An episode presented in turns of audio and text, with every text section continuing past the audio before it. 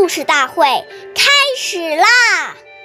每晚十点，关注《中华少儿故事大会》，一起成为更好的讲述人。岁月易流逝，故事永流传，弘扬中华瑰宝，传承红色基因。我是中华少儿故事大会讲述人周凯言，一起成为更好的讲述人。今天我给大家讲的故事是《故事大会红色经典故事》第十四集《找冲虚去》。今天我给大家讲的故事是许冲虚爷爷的小故事。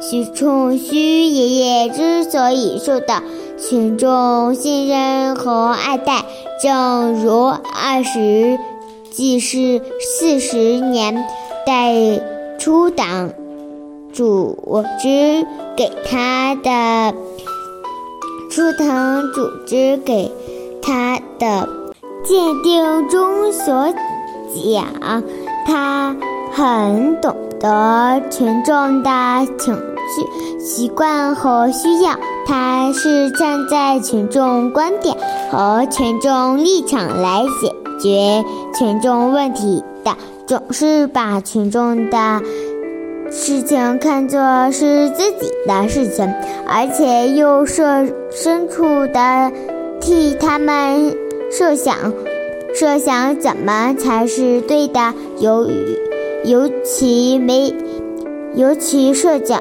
什么。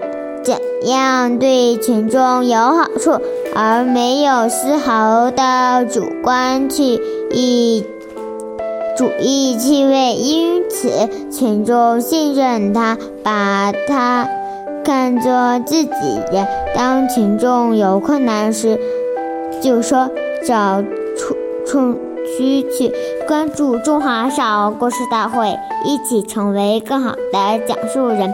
我们下期再见。